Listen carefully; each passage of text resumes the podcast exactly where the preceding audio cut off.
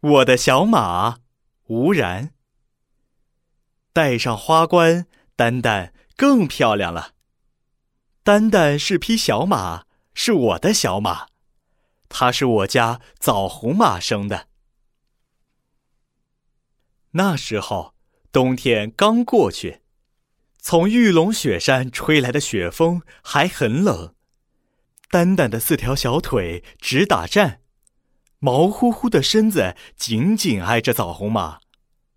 我想去抱抱它，枣红马老用身子挡着。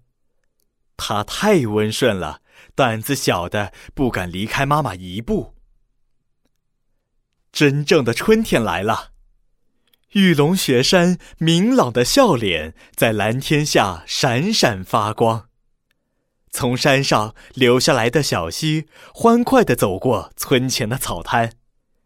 溪水里飘着杜鹃花、杏花和梨花的花瓣，鲜嫩的牧草，鲜嫩的野花，太阳的温暖，草滩的芬芳，使丹丹大吃一惊。他嗅着牧草和野花的香味，鼻翼痒痒地抖动着。枣红马用头推着它，鼓励它去奔跑。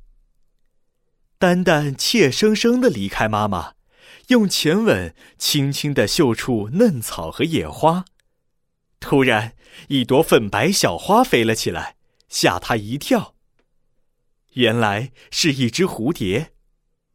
接着又飞来几只黄蝴蝶和花蝴蝶。他们围着丹丹，忽上忽下，忽前忽后，忽左忽右的飞舞着。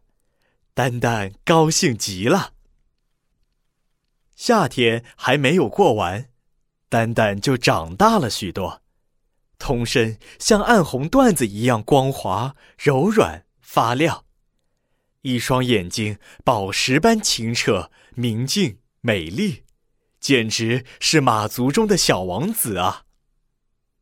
丹丹成了我的好朋友，也是苏朗、木嘎、山梅的好朋友。放了学，我们就和丹丹在草滩上玩耍。